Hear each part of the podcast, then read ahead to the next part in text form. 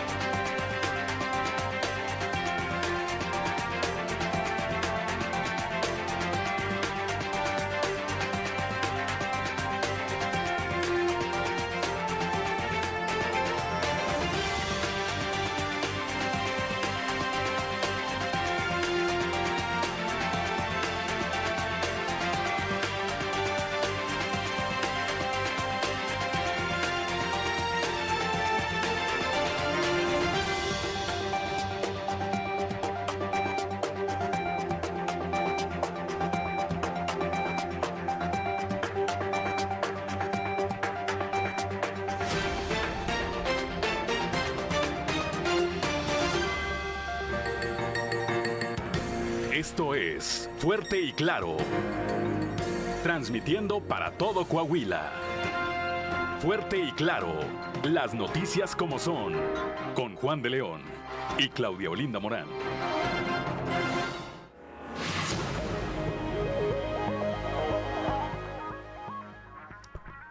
Son las 6 de la mañana, 6 de la mañana con 3 minutos. Muy buenos días, ya estamos en Fuerte y Claro, este espacio informativo de Grupo Región para todo el territorio del estado de Coahuila en este jueves 11 de agosto del 2022.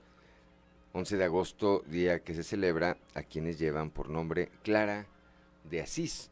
Una felicitación a quienes eh, lleven eh, este nombre o a quienes tengan, por supuesto, algo que celebrar, que celebrar el día de hoy. Mi nombre es Juan de León y como todas las mañanas, Saludo a mi compañera Claudelina Morán, así como a quienes nos acompañan a través de nuestras diferentes frecuencias en todo el territorio del estado de Coahuila. Claudio Morán, muy buenos días. Muy buenos días, Juan, y por supuesto muy buenos días a quienes nos acompañan a través de todas nuestras estaciones de Grupo Región, por región 91.3 Saltillo en la región sureste, por región 91.1 en la región centro, carbonífera Desierto y cinco manantiales, por región 103.5 en la región Laguna y de Durango, por región 97.9 en la región norte de Coahuila y sur de Texas y más al norte aún por región 91.5 en región Acuña, Jiménez y del Río. Un saludo también a quienes nos siguen a través de las redes sociales por la página de Facebook Región Capital Coahuila.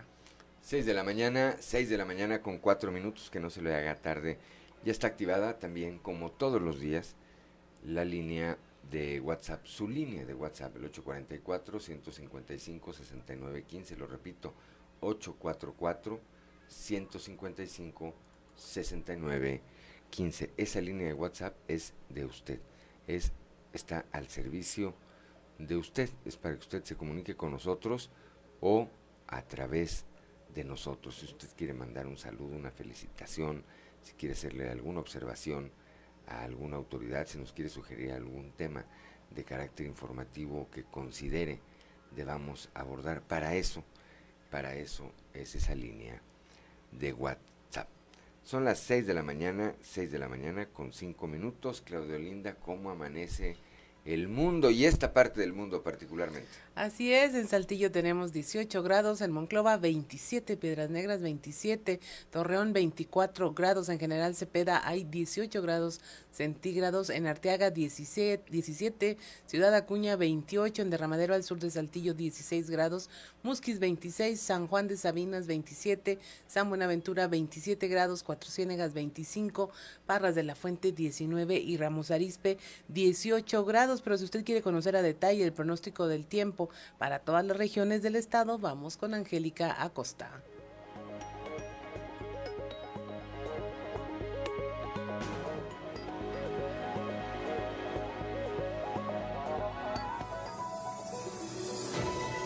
El pronóstico del tiempo con Angélica Acosta.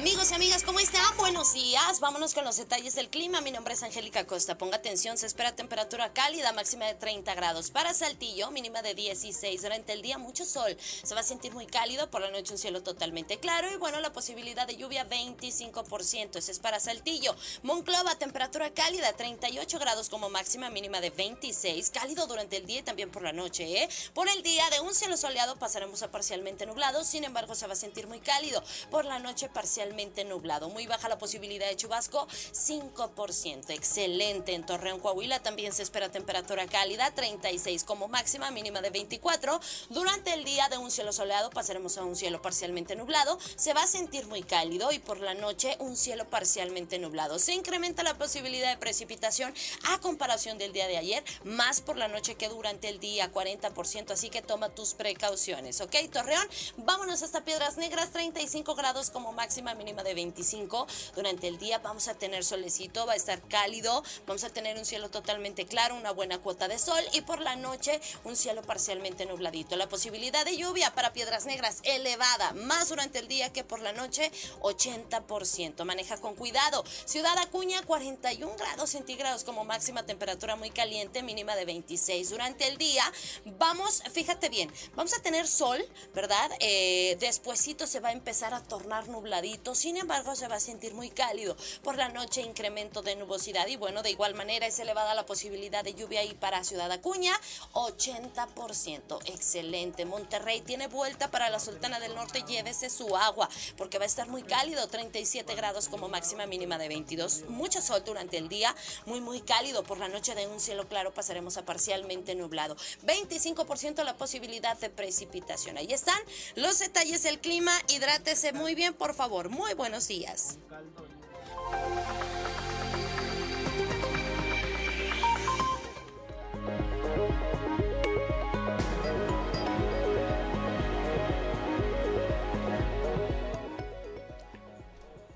Ya son las 6 de la mañana, 6 de la mañana con 8 minutos. Gracias Angélica Costa, eh, como siempre, con los detalles del pronóstico del tiempo. Antes de ir con eh, Moisés Santiago Hernández, que está ahí, al pie de la mina, en Agujita, en el municipio de Sabinas. Saludamos rápidamente a don Joel Roberto Garza Padilla, que desde Ciudad Frontera, como todos los días, nos obsequia una frase para la reflexión que comparte con el auditorio a través de nosotros.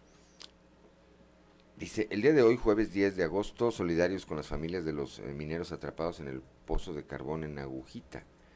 No saben las ganas enormes que tengo de rendirme, dice, pero justo cuando estoy a punto de hacerlo, recuerdo todo lo que me ha pasado, me seco las lágrimas, me dibujo una sonrisa, me abrazo a mí mismo y me repito todo el tiempo, todo lo que se sufre en esta vida tiene una recompensa, ya estarás mejor, y me levanto de nuevo con más ganas de seguir. Bendiciones. Pues sí, esa es eh, parte de una terapia que nos tenemos que dar si no todos los días, pues por lo menos cuando sintamos, cuando sintamos que las cosas no son fáciles, cuando eh, hay tiempos en que pues, las cosas son complejas.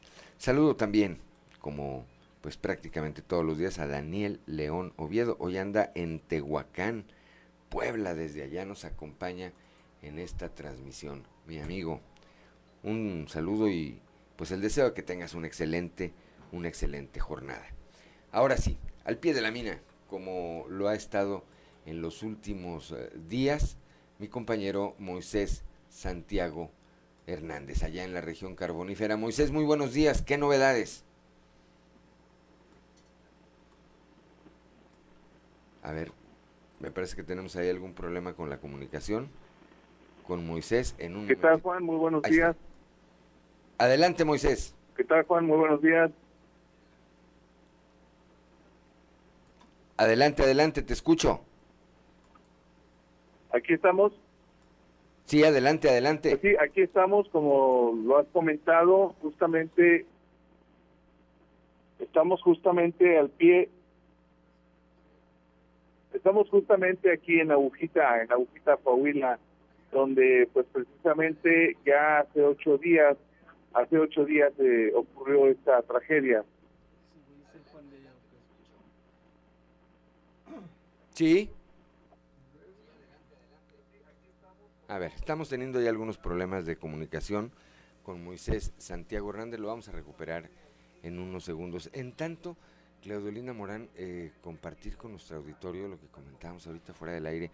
Eh, desde ayer antes se comenzaron a difundir estas imágenes de lo que capta este dron que introdujo personal de la Secretaría de la Marina Armada de México pues en busca de, conocer las condiciones en que se encuentra la mina para posteriormente eh, permitir que personal eh, eh, entrara. Es impresionante, ¿verdad? Lo que vemos.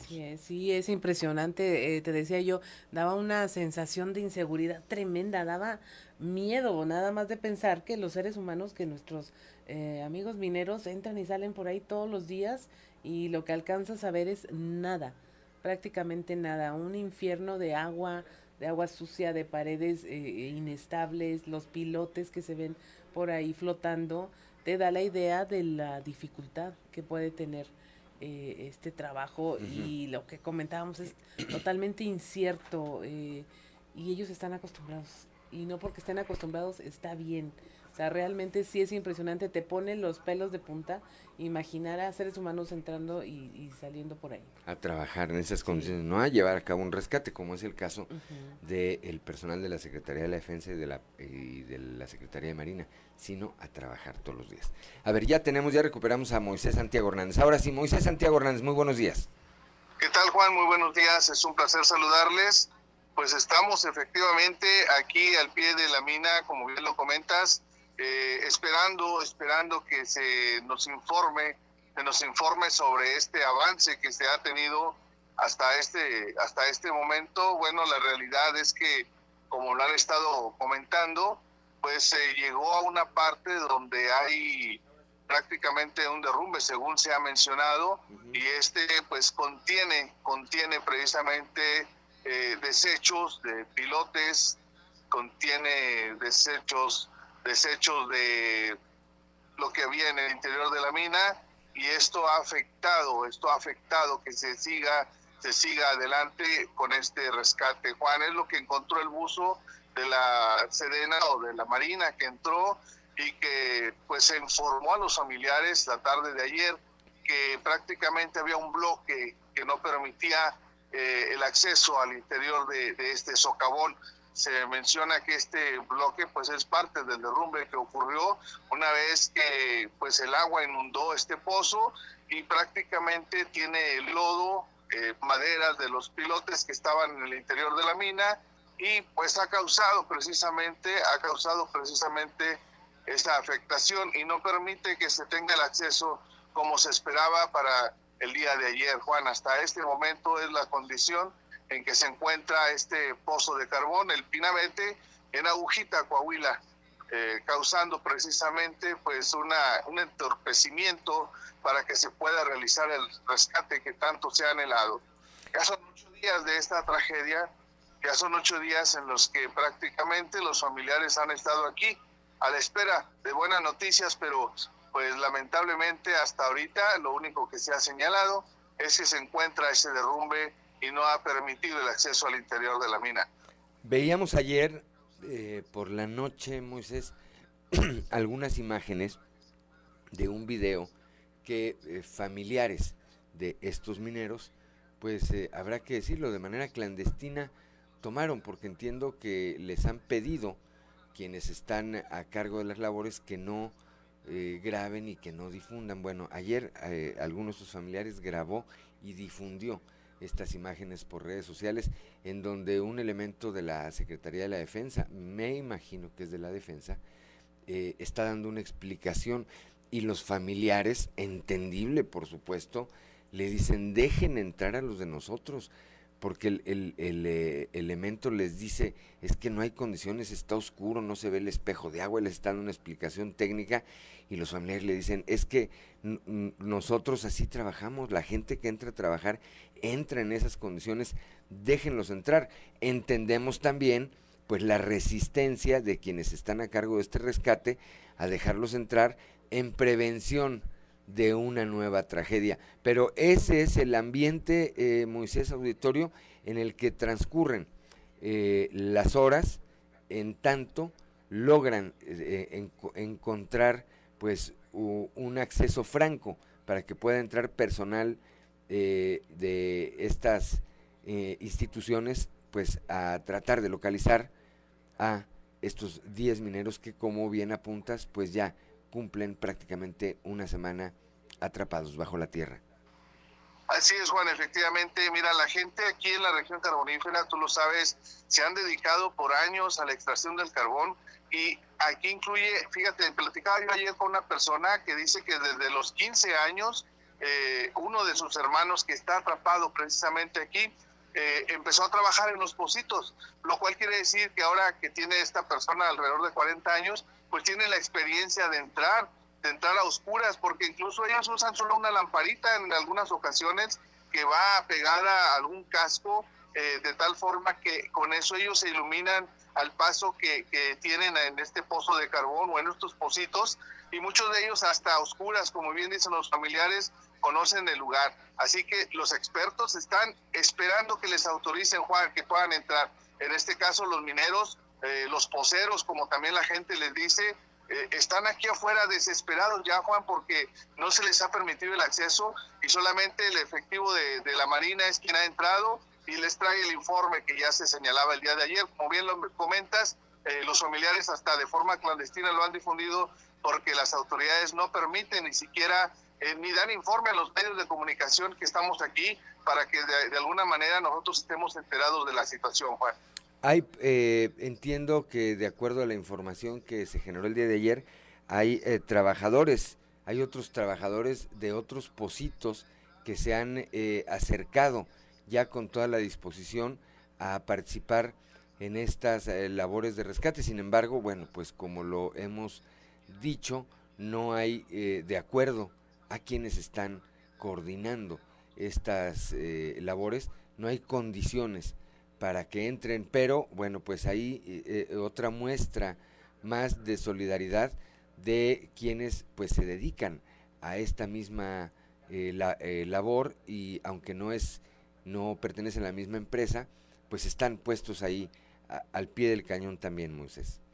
Así es, mira, ayer platicábamos con Alejandro Moreno Gómez, quien él sigue trabajando, Juan. La gente, mira, aquí aunque haya ocurrido esta tragedia, siguen trabajando en los pocitos que están alrededor o cerca de aquí, porque hay empresas que están ya eh, sacando este carbón.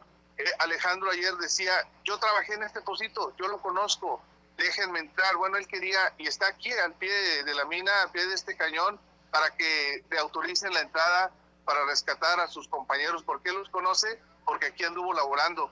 No sé si tengamos por ahí el audio de Alejandro que nos comenta precisamente esta situación. Sí, adelante. ¿Entraste, te llegaste tú a conocer esta mina cuando estaba funcionando, antes de este accidente? anduve jalando un tiempo aquí, pues no me gustó, me salí. ¿Por qué, no, te, gustó? No, pues estaba peligroso. Ni sea ni está peligroso los pozos, ni sea. Pero esta tenía mayores riesgos. No, no tenía. cualquiera. ¿Qué ¿Algo salió mal a la, a la, hora de estar haciendo las maniobras, el, el tumbado, todo esto del, del carbón? Sí, nomás, yo creo que dieron por ahí, una mina por ahí. ¿Tú cómo te llamas, amigo? José Alejandro Arellano Gama. ¿Dónde trabajas tú? No, no, no. Son las 6 de la mañana con 20 minutos. Pues ahí escuchamos ya el testimonio de este trabajador, Moisés Santiago Hernández. Las horas, estas horas que siguen, me parece que van a ser eh, definitivas, van a ser importantes porque en cualquier momento creo que se encontrarán eh, o se darán las condiciones para que puedan ingresar ya eh, elementos de la Secretaría de la Marina o de la Secretaría de la Defensa o ambas o personal de ambas instituciones a comenzar a tratar de ubicar a quienes están ahí atrapados. Te vamos a pedir que estemos eh, en comunicación permanente para que cualquier actualización que haya se haga de manera inmediata de parte tuya, sea en este espacio o sea en cualquiera de los espacios informativos de Grupo Región a lo, a lo largo del día, Moisés. Claro que sí, Juan, estaremos pendientes porque mira, eh, aquí mismo, bueno, en otras tragedias que han ocurrido sabemos que hay gente muy experta de Grupo GAN, de Mimosa, que son rescatistas profesionales, que a lo largo de los años han aprendido y se han capacitado. Bueno, también están ellos a la espera de que se les autorice, están esperando que las autoridades federales les digan que ya pueden entrar. De esta manera, bueno, como bien lo comentas, las próximas horas son cruciales porque esta historia puede cambiar en cualquier momento, Juan. Vamos a estar pendientes. Gracias por lo pronto, Moisés Santiago Hernández. Estamos al pendiente. Un saludo hasta la región carbonífera, 6 de la mañana con 21 minutos. Vamos rápidamente un consejo G500.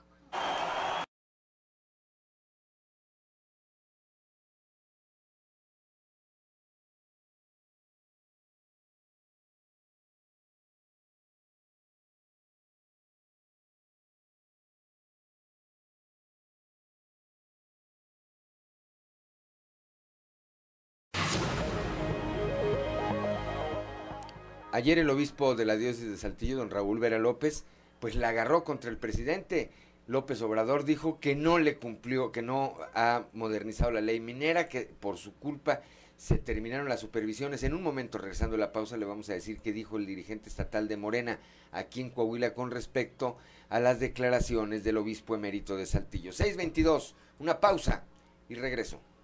Son las 6 de la mañana con 27 minutos para quienes nos acompañan a través de la frecuencia modulada Claudelina Morán, ¿qué escuchábamos? Escuchamos a los Bee con Cuán profundo es tu amor, un éxito de esta uh, banda de los años 70. De los 70, ¿verdad? Sí, me impresionan las fotos de ellos.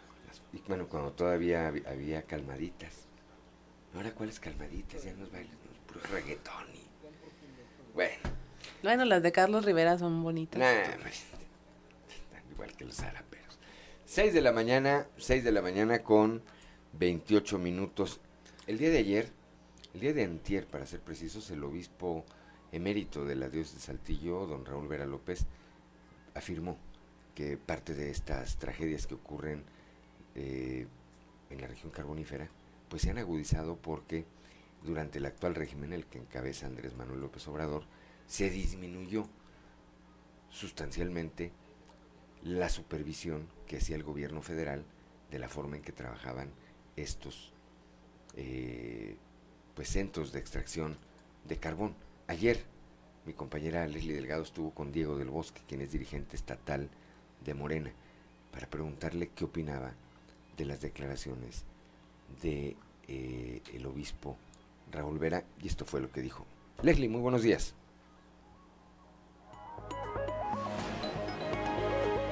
Buen día, informando desde la ciudad de Saltillo. Al ser cuestionado respecto a las declaraciones que dijo el obispo emérito de Saltillo, Fray Raúl Vera, culpabilizando al presidente de la República, Andrés Manuel López Obrador, por la tragedia minera, el dirigente estatal de Morena en Coahuila, Diego del Bosque, reconoció que la 4T no ha logrado poner en orden a la ley en materia de minería y añadió que es importante para los morenistas lo que diga Vera López.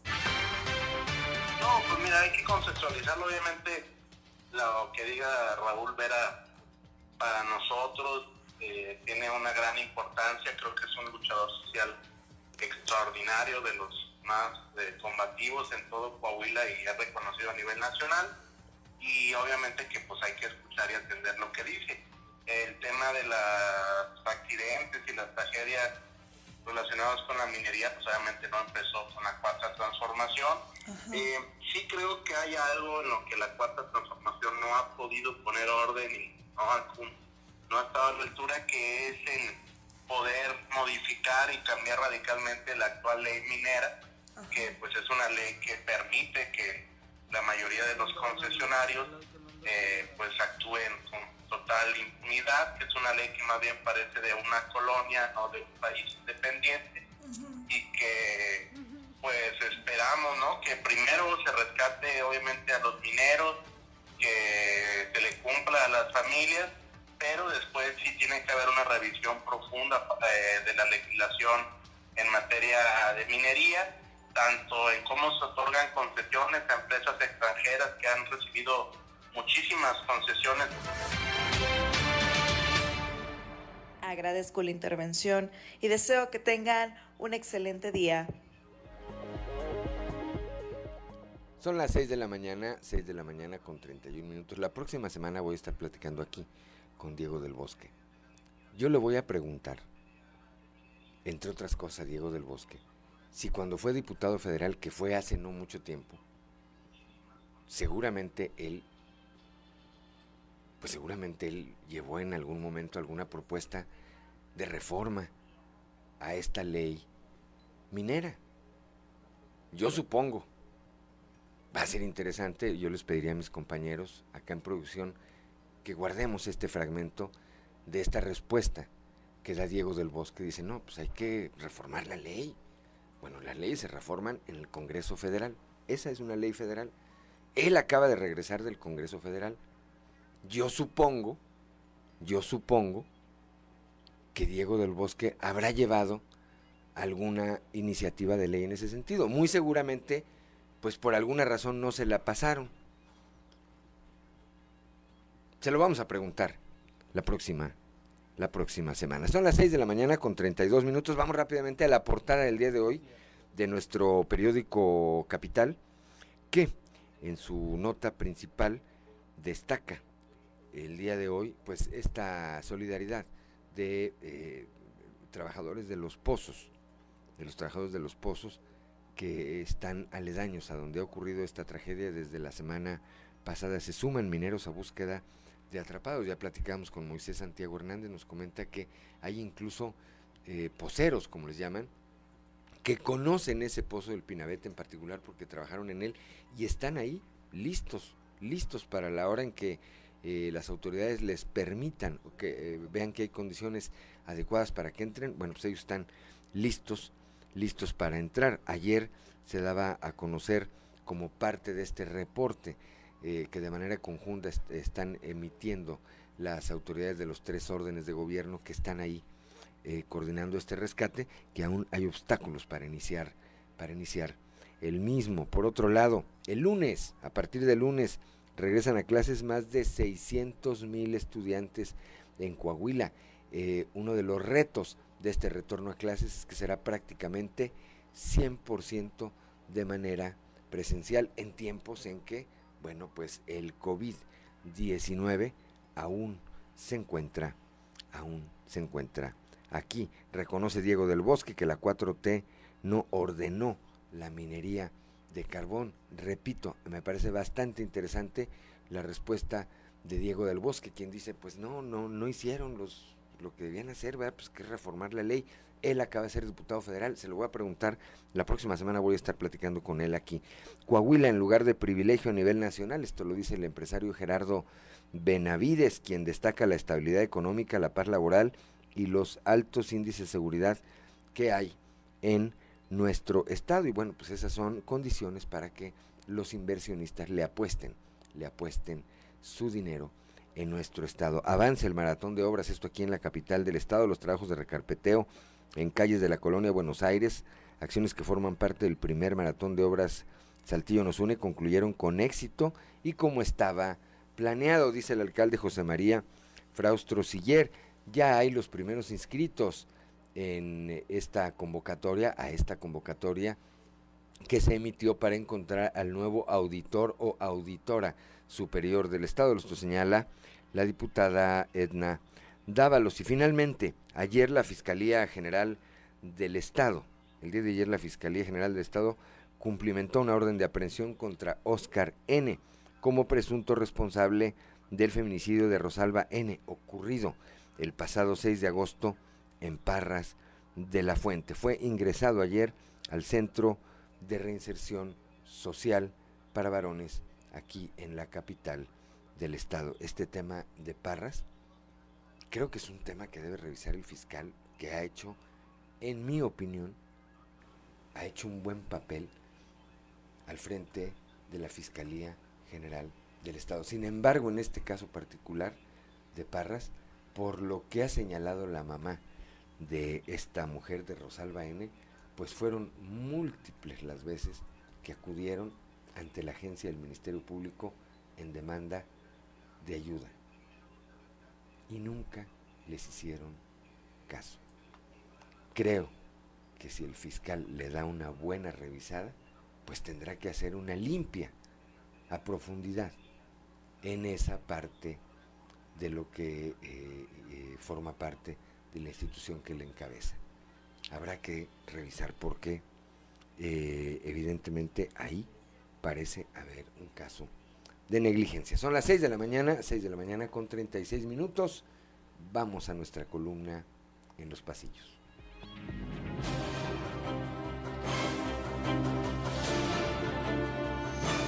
Y en el cartón de hoy baja el cero, que nos muestra a un ciudadano que está preguntándole a Mario Delgado, si ya elegimos consejeros desde hace más de una semana, ¿por qué no ha publicado los resultados oficiales? A lo que Mario Delgado, con cola de mapache y contando con los dedos de sus pies y de sus manos, le contesta, porque no me dan los números para legitimarlos.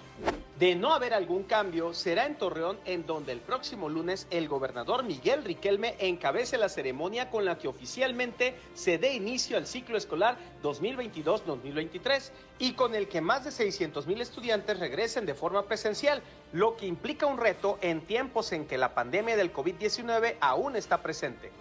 Todo indica que al menos en la dirigencia de Morena que encabeza en Coahuila Diego del Bosque, no hay ánimos de pelear con quien fuera decidido promotor de la 4T y particularmente del hoy presidente López Obrador. A la andanada del prelado católico contra AMLO por el tema de las minas, Del Bosque prefirió admitir que efectivamente la 4T le ha quedado de ver a los mineros antes que contradecir a don Raúl. Santas lealtades, diría alguien. Vaya, ah, eso explica muchas cosas.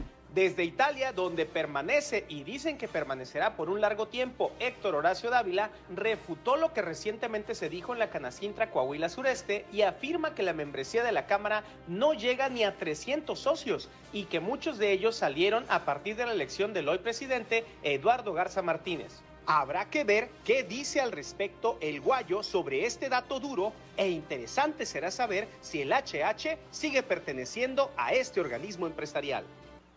¿Cómo que no? Me colgó.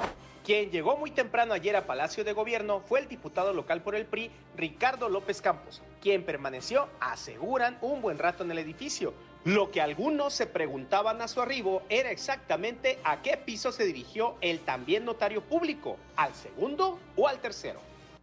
Es un misterio, muy misterioso.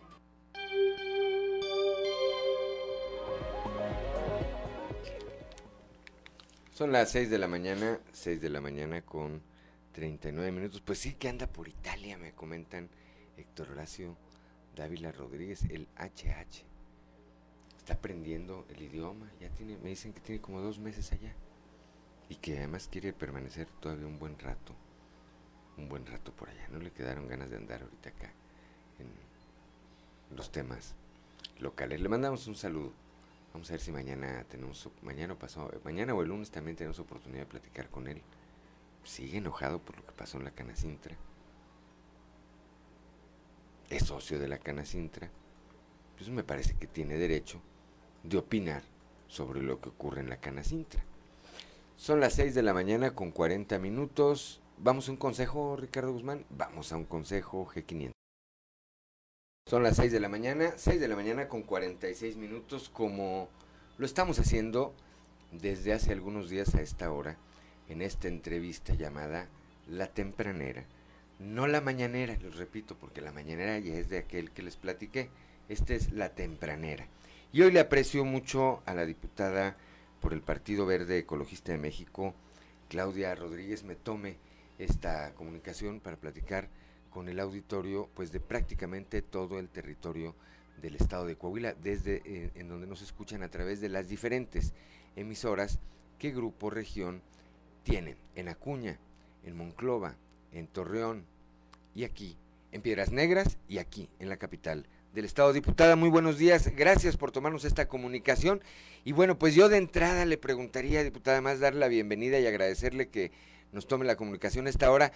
Eh, avanzan los tiempos, eh, los partidos, los diferentes partidos, ya vemos el PRD dice que sí quiere una alianza, el PRI pues dice que también, el PAN anda ahí como que se deja querer y luego como que no se deja querer. Morena, bueno, se están ahí discutiendo se están dando los tiempos internos para determinar quién será su candidato.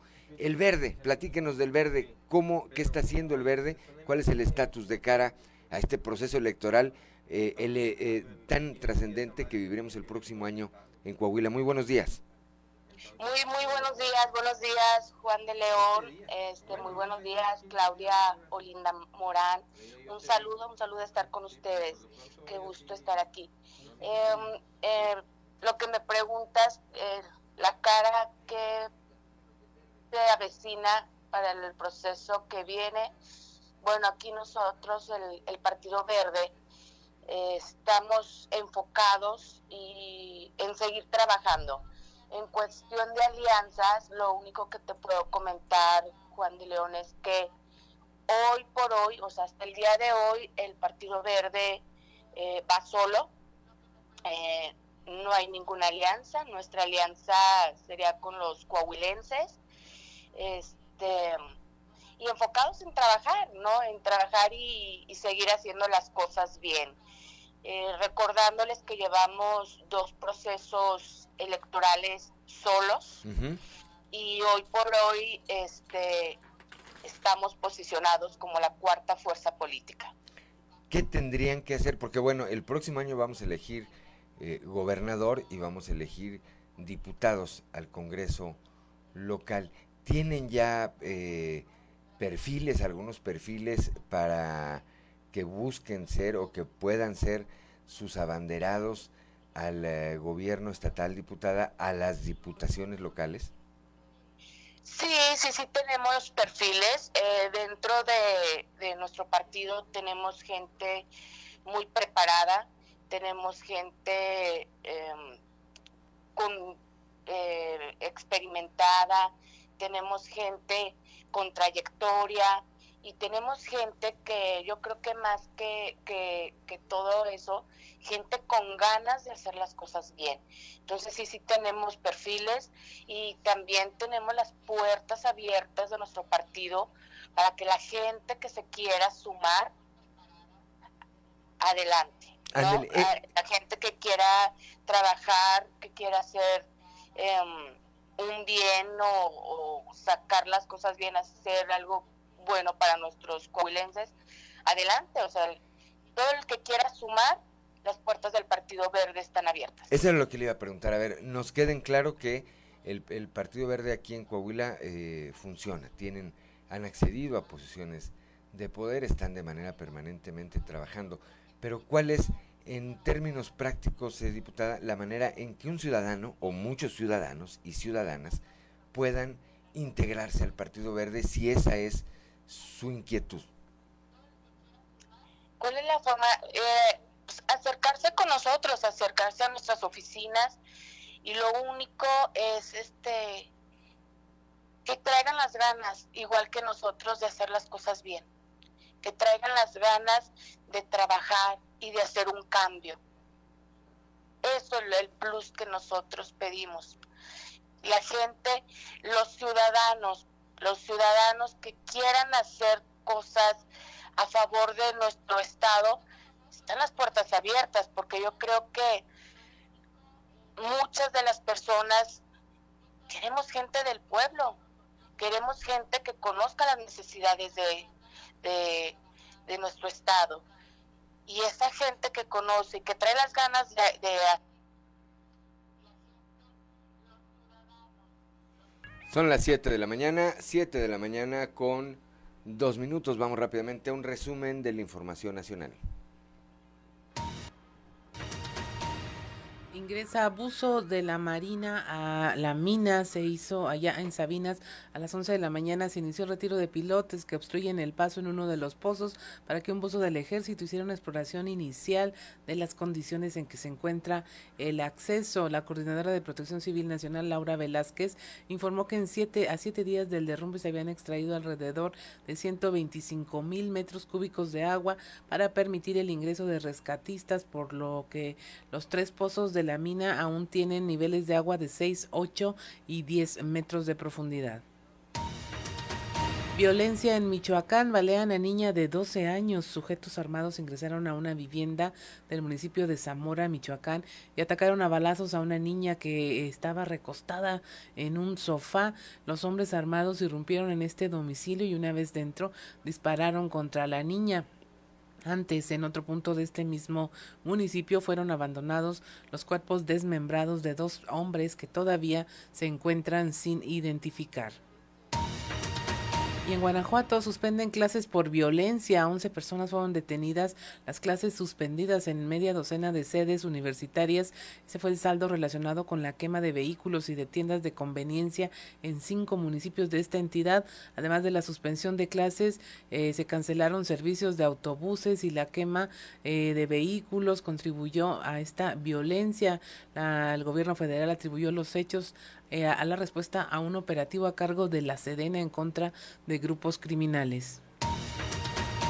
Mueren 88 personas más por COVID, esto en las últimas 24 horas. La cifra total de defunciones en el país se eleva a 328.525 personas. La distribución por sexo de las defunciones confirmadas muestra un predominio del 62% en hombres, mientras que la medianía de edad en los decesos es de 64 años.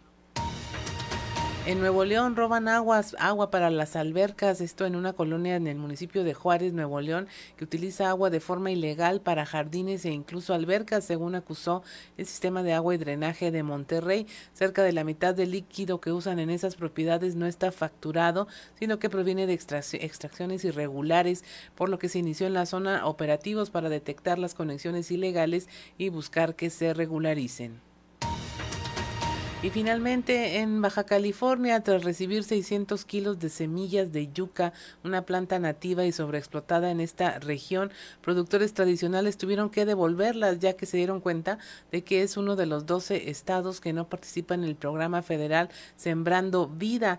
El delegado de programas federales en Baja California, Alejandro Ruiz Uribe, confirmó que los insumos fueron enviados por Sembrando Vida, pero cuando llegaron se dieron cuenta de que el estado no pertenece a este proyecto y tendrán que regresar estos 600 kilos de semillas de yuca.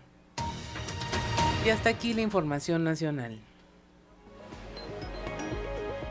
7 de la mañana, 7 de la mañana con 6 minutos. Gracias, Claudolindo Morán, para quienes nos escuchan a través aquí de la 91.3 de FM. Gracias por el, eh, avisarnos. Salimos un momentito. Las, las máquinas no tienen palabras, lo hemos dicho muchas veces. Tenemos una pequeña falla que ya fue subsanada y eso nos sacó del aire por unos segundos. Pero ya estamos de nueva cuenta y gracias por el favor de su atención. Vamos ahora hasta Ciudad Acuña, allá con Ricardo Ramírez Gabarantier, un, eh, un, camión de transporte personal del que llevaba trabajadores de la empresa Fujikura sufrió un accidente. Hay una actualización del número de heridos que dejó este percance. Ricardo Ramírez Guevara, muy buenos días. Muy buenos días amigos de Fuerte y Claro, comentándoles que durante la última visita en Ciudad Acuña del secretario de Economía Claudio Vélez Garza habló sobre los trabajos de diversificación que se realizan en diferentes regiones del estado. En este sentido comentó que desde hace cuatro meses se han estado realizando mesas de trabajo en la región carbonífera, en donde se han sumado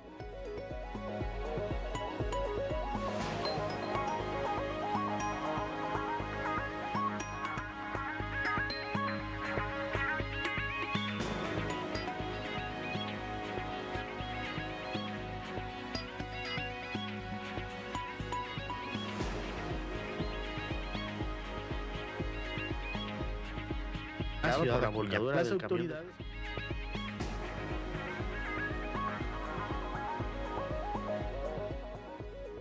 Siete de la mañana, son las 7 de la mañana, 7 de la mañana con 7 minutos. Bueno, pues esto fue este eh, percance, repetimos, que hubo allá en eh, un transporte personal que dejó al menos, hay al menos 20 personas lesionadas, entre ellos, entre ellos el chofer de esta unidad. Inicialmente se había, se había especulado que el chofer habría perdido la vida. Bueno, eh, afortunadamente no fue así, no perdió la vida. está, este, eh, está entre la cifra de heridos. A ver, parece que ya tenemos el, el audio correspondiente. Ahora sí vamos con Ricardo Ramírez Guevara.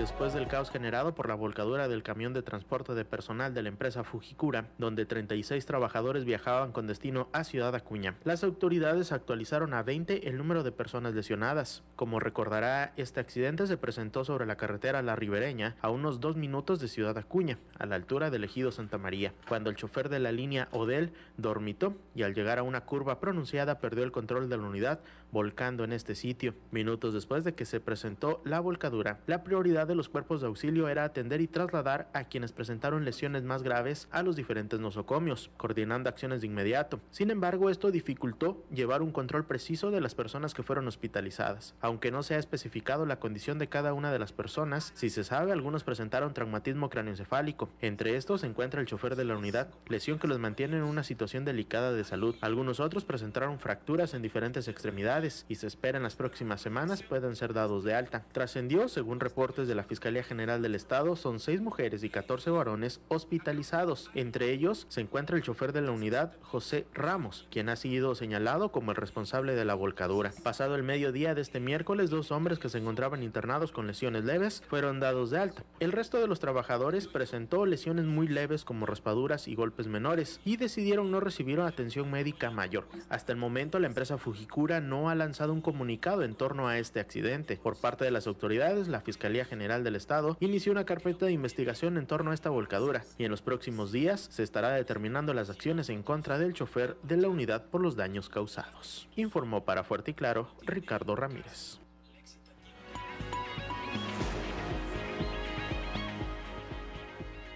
Ya son las 7 de la mañana, 7 de la mañana con 10 minutos. Gracias Ricardo Ramírez Guevara, allá desde eh, Ciudad Acuña, con la actualización de este pues eh, terrible accidente que ocurrió antier allá por la carretera ribereña, como bien lo apuntaba ya, a punto, a, a unos minutos apenas de Ciudad Acuña y que pues dentro de lo trágico que es un percance de esta naturaleza, pues que afortunadamente no dejó pérdidas humanas. Dormitó el chofer en una curva. Imagínense qué responsabilidad tan grande para los eh, choferes que llevan treinta y tantas, cuarenta y tantas, dos vidas que llevaran, que dependieran de ellos, pues es un tema de responsabilidad. Pero bueno, son las 7 de la mañana, 7 de la mañana con 11 minutos, Claudio Linda Morán.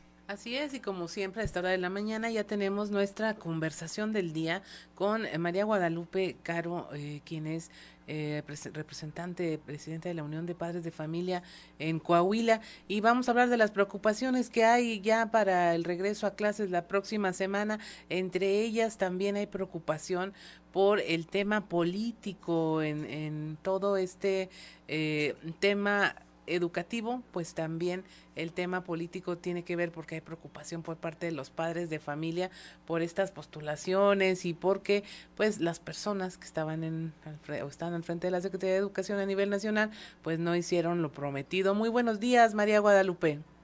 ¿Qué tal? Muy buenos días, Claudia. Tengo entendido que hoy van a tener una rueda de prensa para hablar de este tema de la Secretaria de Educación. Sí, efectivamente, en, a las 10 de la mañana vamos a tener una rueda a nivel nacional por la preocupación de este cambio en la Secretaría de Educación Pública. Este, sale la maestra Delfina Gómez y no sabemos quién este, va a sustituirla. Y es una preocupación porque pues la maestra Delfina no hizo gran cosa, no se atendió el rezago que hubo debido a la pandemia y este, muchos otros temas, ¿verdad? Como los libros de texto, no se ha explicado cómo se han hecho y pues toda la atención a, las escuelas que no se, no se dio, ¿verdad? Ahora ahí ustedes eh, lo que dicen, bueno, es que ella se va por un tema político, pero el tema político es lo que menos les importa ahorita a las instancias educativas, porque este no es un cargo político, es un tema eh, de vocación para atender todas las necesidades de, la población escolar. Exactamente, y ella cuando tomó el cargo dijo que era un honor que este para su magisterio porque ella es maestra de, de profesión y, pero pues no no no se atendió realmente a lo que era la, la, educación verdad y ahora se va como dices por un tema político este supuestamente para candidatearse a la gobernatura del Estado de México y pues quién va quién va a seguir verdad se nota que no no les interesa la educación nada más fue un, un trampolín para llegar a, otro cargo político. Y a tampoco tan pocos días del regreso a clases. Sí este aquí en Coahuila pues se regresa la semana que viene a nivel nacional se regresa el 29 de agosto, que ya estamos a dos semanas y pues no, no sabemos qué es lo que va a pasar con la educación, ¿verdad? Se hablaba de un nuevo programa este, en las escuelas, un programa educativo, y no tampoco se ha explicado cómo se va a hacer, nada, y pues simplemente se sale de una secretaría y llega otra persona que pues tal vez tampoco tiene este noción de cómo se van a hacer las cosas. Ahora, como Unión de Padres de Familia estaba, están impulsando mucho el tema del contenido de los libros de texto y eh, básicamente pues en eso se, se, se enfrentaron con el gobierno federal. ¿Qué respuesta han tenido al respecto? Pues realmente no hemos tenido ninguna respuesta. La maestra Delfina nunca nos atendió. Entonces, como asociación de padres de familia estuvimos ahí este, pidiendo una una cita con ella, ¿verdad? Para que nos explicara entre ellos los libros de texto, cómo se hizo y no nunca recibimos respuesta. Juntamos más de 10.000 firmas que se presentaron ante la Secretaría de Educación Pública, no nos atendieron y pues se puso, se interpuso una demanda, ¿verdad? Para que este no se llevaran a cabo estas modificaciones en los libros de texto los cuales tampoco nos hicieron caso. La demanda sigue su curso, ¿verdad? Pero pues es, es lento, como ya sabemos, porque todas estas modificaciones pues son más que nada ideológicas y no pedagógicas. Así es. Se va a regresar a, clase, a clases, María Guadalupe, con una deuda enorme en materia de rezago educativo, en materia de ausentismo ya definitivo de, de, niños y adolescentes que ya no regresaron a clases. Regresamos al 100% ya de las capacidades de las escuelas, 100% presencial. Hay preocupación por lo, de los padres de familia hacia todas estas medidas y eso sin tomar en cuenta los términos económicos de lo que implica un regreso a clases después de venir de dos años de pandemia, de temas inflacionarios terribles, de tema de desempleo, ¿hay alguna expectativa que tengan sobre este reinicio de la vida escolar? Pues sí tenemos gran preocupación de este rezago escolar de dos años, ¿verdad? Que no se ha atendido. Tenemos más de un millón y medio de, de niños y jóvenes que están rezagados y que no se ha este, no se han incorporado a, la educación, que no sabemos si se, si se van a reincorporar o no, si fue por un tema de movilidad este, de la localidad, ¿verdad? O si fue simplemente porque los padres de familia ya no podían este, seguir con, con esta educación en línea. Esta dinámica. Nunca pudieron acceder a ella, ¿verdad? Y como dices, ahora el regreso a clases con un cargo hacia las familias económico porque tenemos una inflación de un 8% que sigue aumentando y que no se ha atendido y que las listas escolares de útiles escolares siguen igual o, o aumentan porque en dos años que no se compraron útiles, uniformes y todo, pues los niños no tienen ahora nada, digamos, porque antes se podían reutilizar. Y pues ahora como no se estuvieron yendo a las escuelas, pues no tienen uniformes y entonces los padres de familia tienen que hacer un gasto extra, ¿verdad? En todos este en todo este rubro.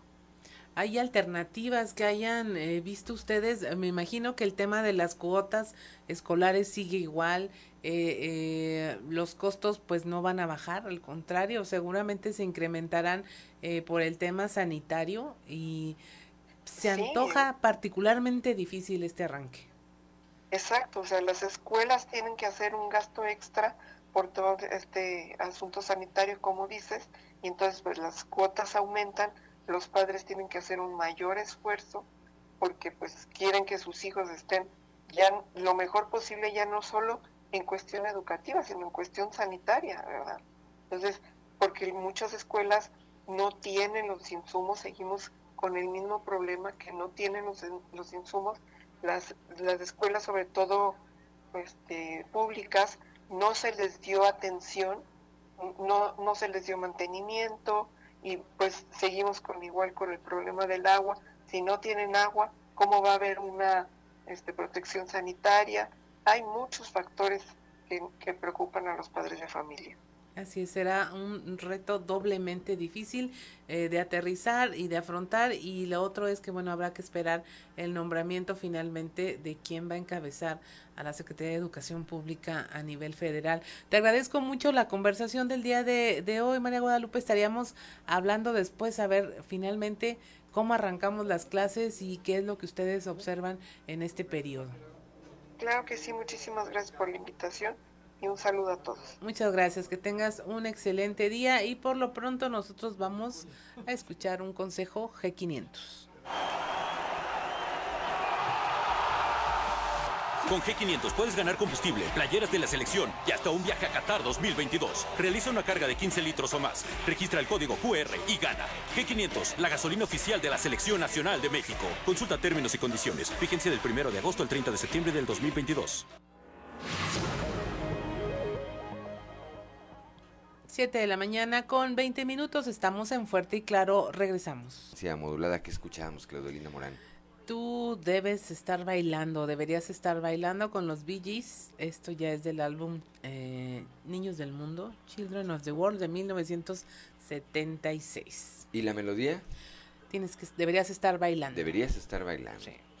Bueno, pues ahí eh, esa, esa música nos remonta pues precisamente a esos años que seguramente a mi amigo y compañero periodista Toño Zamora también le tocó bailar esas canciones de los Villis. Toño Zamora, muy buenos días. Buenos días, Juan. A, mí me gustaba bailar la romántica solamente.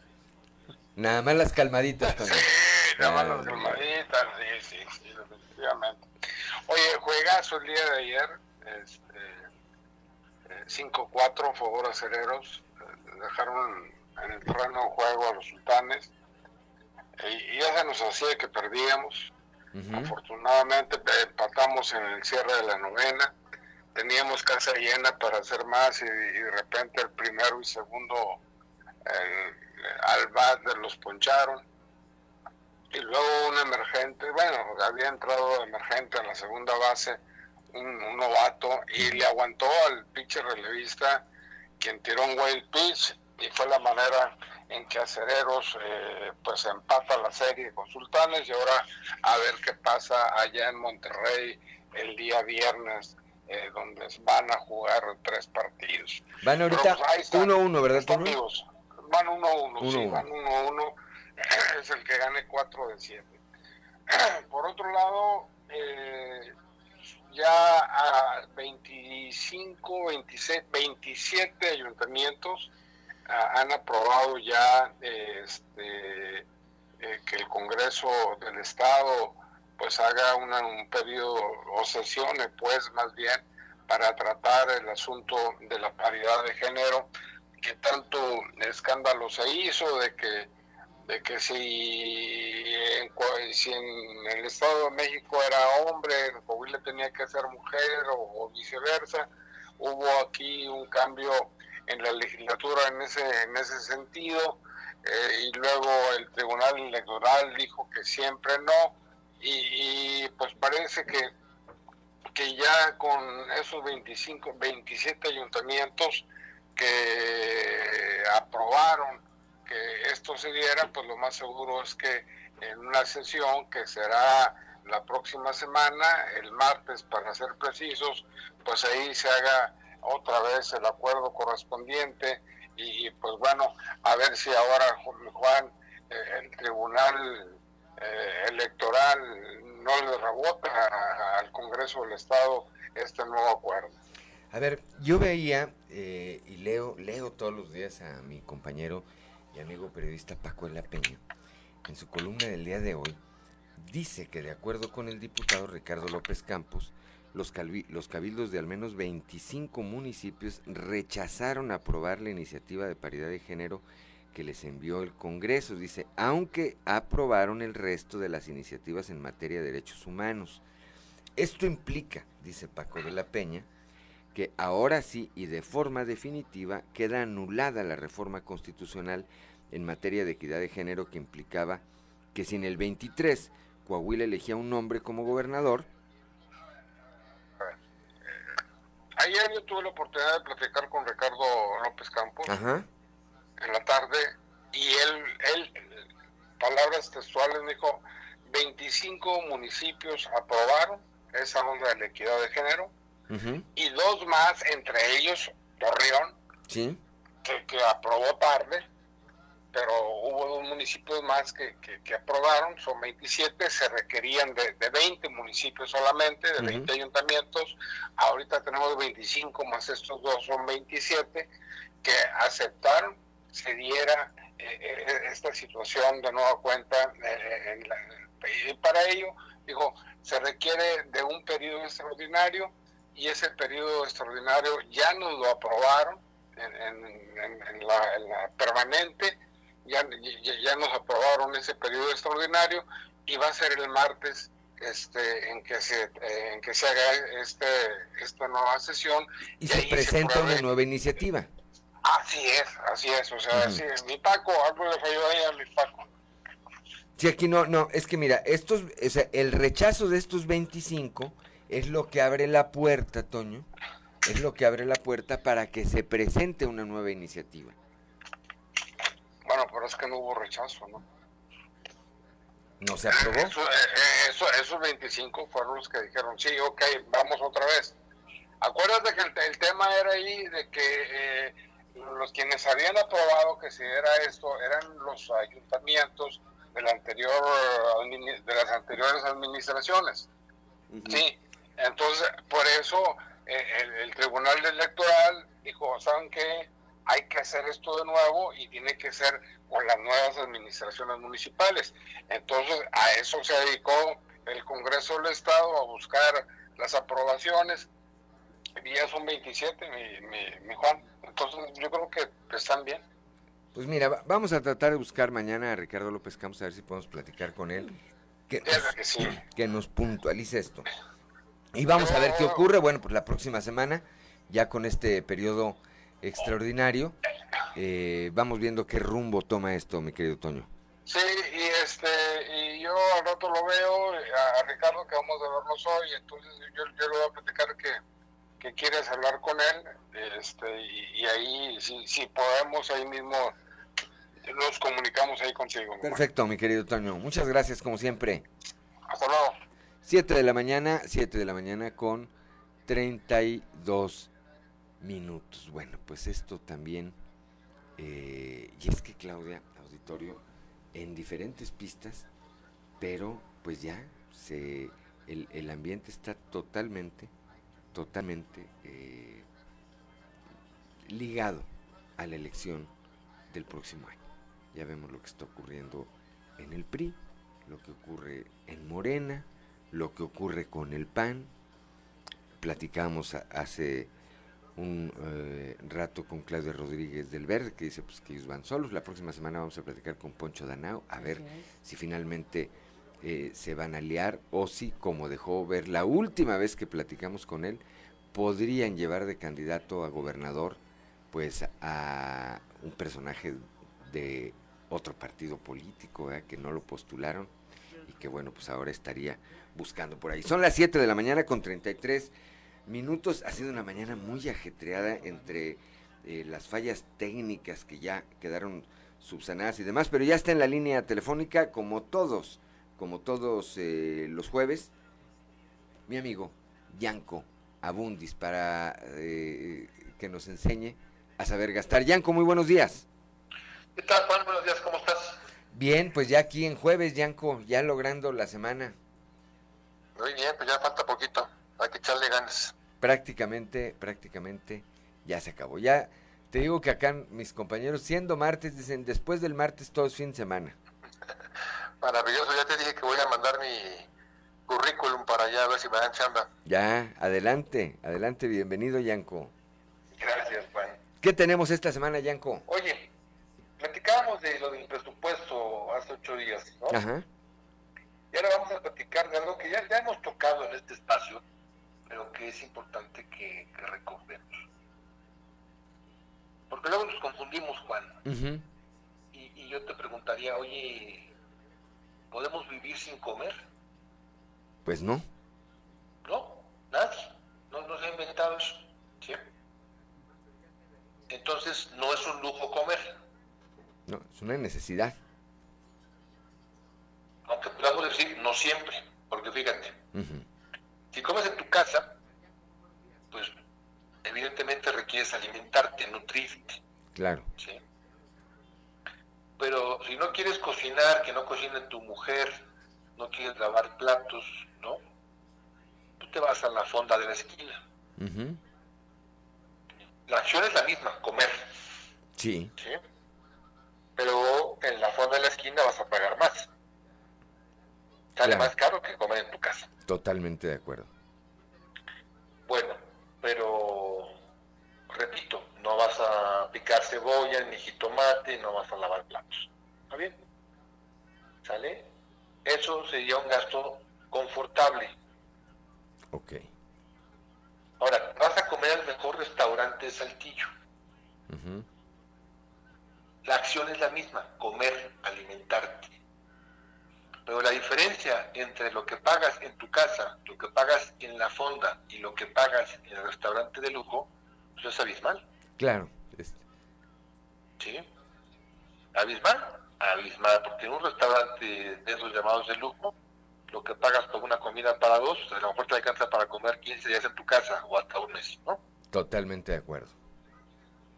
Las tres acciones son las mismas, exactamente acciones, las mismísimas acciones, comer, alimentarse.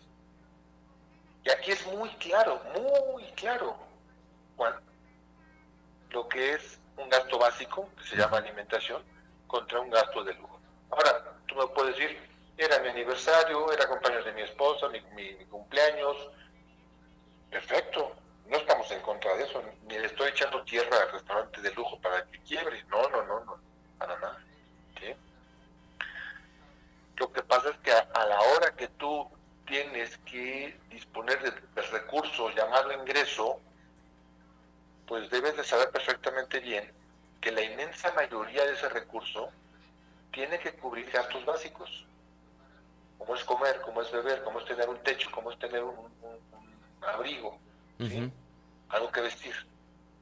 Eso, eso es básico, ¿no? Pero si no tienes claro que comer en la fonda es un gasto de confort que podrías eliminar, y no tienes claro que ir al restaurante de lujo evidentemente es suntuoso y que también lo podrías eliminar, si no tienes claro eso, Juan, pues no vas a poder hacer un presupuesto jamás. ¿Sí? Y mira, en este ejemplo es bastante claro. Pero yo te preguntaría en temas de tecnología. Conozco gente, Juan, alumnos míos de escuelas públicas, ¿sí? Que tienen teléfonos de 40 mil pesos. Y que sí, algunos chicos trabajan, pero tienen ingresos muy bajos, Juan, muy, Sí. muy bajos, ¿sí? Y, y para ellos no es un lujo tener un teléfono de 40 mil pesos. Cuando estás hablando de que a lo mejor se gastan seis meses del ingreso en, en tener un teléfono de ese precio, Claro. ¿sí? Pero su conciencia nos lleva a que no, a que la cámara que tiene es muy buena. Y tú les preguntas, oye, ¿eres fotógrafo? Y no. Y entonces, como, ¿para qué caramba quieres una cámara muy buena? ¿No? El consumismo, Juan, nos hace caer en que confundamos lo que es un lujo con una necesidad, con algo básico. Y pensamos que ahora que viene el mundial, ya en una semana, no sé cuándo exactamente, pensamos que, que tener una pantalla de mil pulgadas en la casa tampoco es un lujo, es una necesidad. Yo tengo que ver fútbol y además aprovecho y veo las series, ¿no? Claro.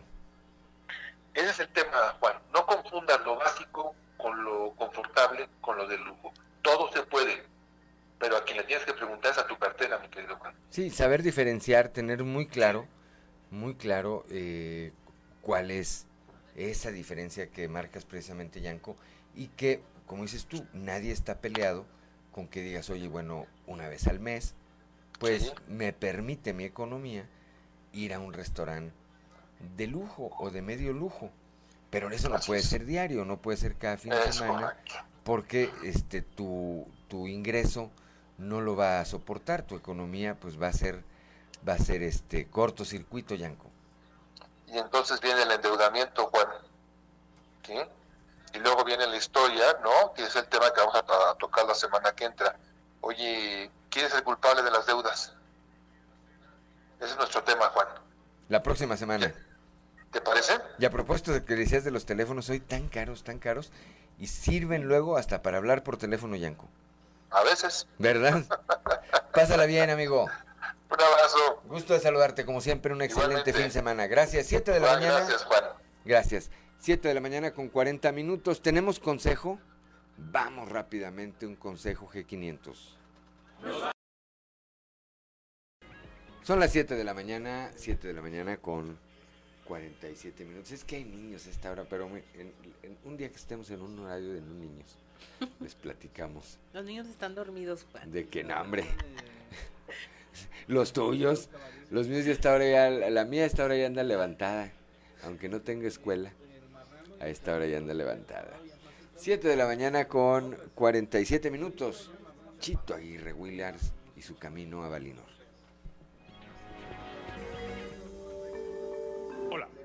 Muy buenos días, tardes o noches, dependiendo la hora en que me escuchen. La pregunta que últimamente todos los mexicanos y mexicanas nos estamos haciendo cada vez que compramos el mandado, vamos por las tortillas, cargamos gasolina o nos llega el recibo de luz es, ¿por qué está todo cada vez más caro? La respuesta es por un fenómeno conocido como inflación. Fenómeno que en los últimos meses nos ha llevado a tener los aumentos de precios más altos de las últimas dos décadas. Este fenómeno se puede dar por varios motivos. Uno de ellos, porque tenemos mucho dinero para gastar. La economía está sólida, pedimos créditos y demandamos más cosas de las que ofrece el mercado, por lo que se pueden dar el lujo de aumentar los precios. Otra razón es porque tenemos poquitas cosas para ofrecer. Al haber menos bienes de los que se necesitan, se aprecia su valor y suben los precios. Desafortunadamente, el caso en México es el segundo.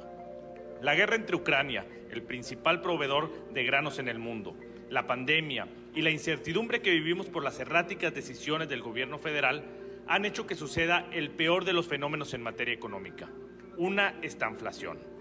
Esto sucede cuando se dan dos situaciones. Poco crecimiento económico, este sexenio hemos tenido el menor desde hace muchos años, y por otro lado, el crecimiento de los precios o inflación. Y como ya dijimos, vivimos la peor inflación en más de dos décadas. ¿En qué se traduce esto? Vamos a tener menos empleo y peor pagado. Y la canasta básica estará cada vez más elevada. La tortilla, el huevo, la papa, la cebolla y el tomate, entre otros muchos alimentos, están más caros que nunca. La gasolina, esa gasolina que nos prometieron a 10 pesos el litro, está por el rango de los 22 y 25 pesos. Y los recibos de luz nos borran la sonrisa cada vez que nos llegan. Todo esto no se vivió en esa magnitud en ninguno de los exenios de los enemigos favoritos de la 4T, Peña Nieto o Calderón. El Banco de México ya reaccionó con un incremento en las tasas de interés. ¿Qué se busca con esto? Que los inversionistas guarden su dinero, aprovechando los rendimientos financieros que generan estas tasas. que la gente pida menos créditos porque precisamente las tasas serán mayores y que por lo tanto disminuya el dinero circulante, disminuya la demanda de bienes y servicios y bajen los precios. Mi recomendación, seamos cautos con los gastos en los próximos meses o años. No solicitemos créditos y busquemos pagar aquellos que tengamos, sobre todo en tasa variable. Desafortunadamente, el panorama no es bueno para los próximos años, y menos para las familias que menos ingresos tienen. Los que puedan, que son los menos, dejarán de gastar en vacaciones o en entretenimiento para destinarlo a lo básico. Quienes no pueden, que son los más, no alcanzarán ni siquiera para lo básico, para alimentos o medicinas, y tendrán que prescindir de ello. Y no olvidemos que todo esto se da con el gobierno que llegó, supuestamente, a defender primero a los pobres, el gobierno de Morena. Para más información, no dejen de leerme en Capital Coahuila. Saludos a todos y a todas y por aquí nos vemos la próxima semana.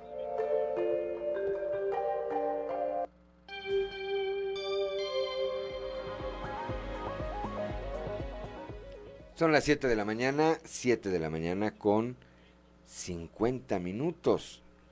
Según cifras eh, del Instituto Mexicano del Seguro Social, en el mes de julio, Coahuila generó 3.233 nuevos empleos formales, lo que representa un, total de 28.379 en lo que va del año. El eh, gobernador Miguel Riquelme Destacó que con estas cifras la entidad ocupa el octavo lugar a nivel nacional en este rubro, consolidándose como uno de los estados más fuertes en crear fuentes de trabajo, y señaló que Coahuila continúa con paso firme su desarrollo económico y apuntala el crecimiento sostenido del empleo. El mandatario estatal agregó que desde el mes de junio del año pasado se recuperaron los 42.975 empleos perdidos a causa de la pandemia y que, para, y que a partir de entonces van 37.166 empleos adicionales. 7 de la mañana con 52 minutos, Claudia. Los trabajos de recarpeteo en las calles de la colonia Buenos Aires, aquí en Saltillo, forman parte del primer maratón de obras del gobierno municipal. Saltillo nos une. Concluyeron con éxito ya y así lo dio a conocer la Dirección de Infraestructura y Obra Pública. Tal como estaba planeado, se concluyeron algunos proyectos de este primer maratón de obras Saltillo nos une, como el de las colonia, el de la colonia Buenos Aires, afirmó el alcalde José María Fraustro Siller. También dijo que las obras fueron solicitados por los propios vecinos por lo que se incluyeron en la programación y ahora son ya de beneficio directo para la población. La Dirección de Infraestructura y Obra Pública señaló que el proyecto contempló el recarpeteo en la calle Catamarca entre División del Norte y Avenida Buenos Aires, así como la Rioja de Catamarca a Avenida Buenos Aires. 7 de la mañana con 52 minutos. Sí tenemos deportes, ¿verdad? ganaron los acereros ayer. Vamos con Noé Santoyo al mundo de los deportes. Resumen Estadio con Noé Santoyo.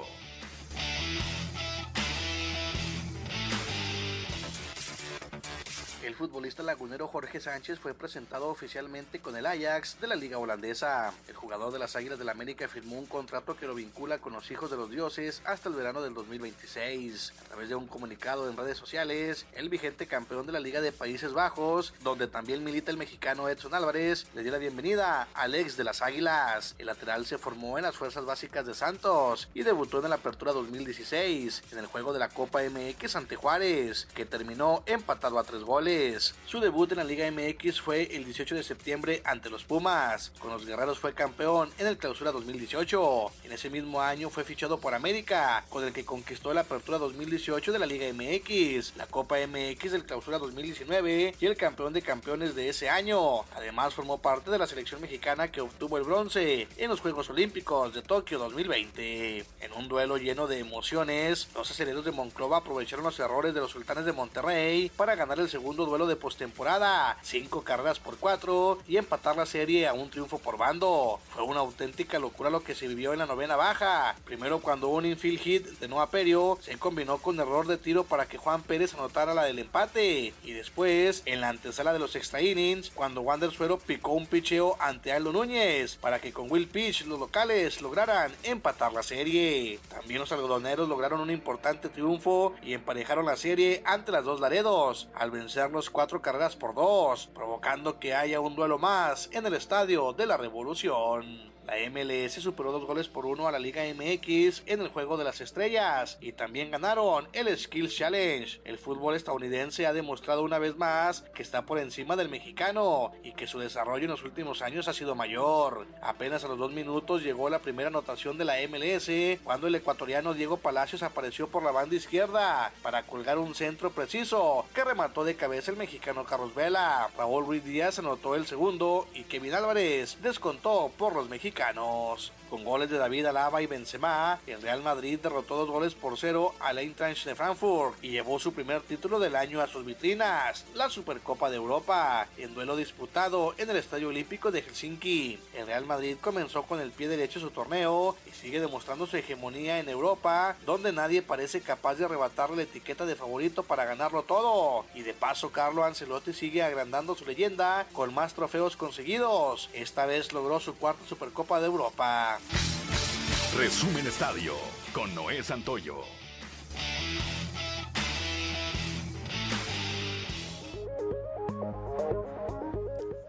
Son las 7 de la mañana, 7 de la mañana con 56 minutos. Pues nos vamos esta mañana de jueves. Ya. Ya mañana es viernes. Ya mañana es viernes viene el fin de semana. Gracias por el favor de su atención. Gracias como siempre a Ricardo Guzmán en eh, la producción, a Jonathan Estrada. Ya no le piques ahí, Jonathan. Le está y a los controles. No, es que rápidamente, eh, ahorita que tuvimos una falla técnica, la subsanó.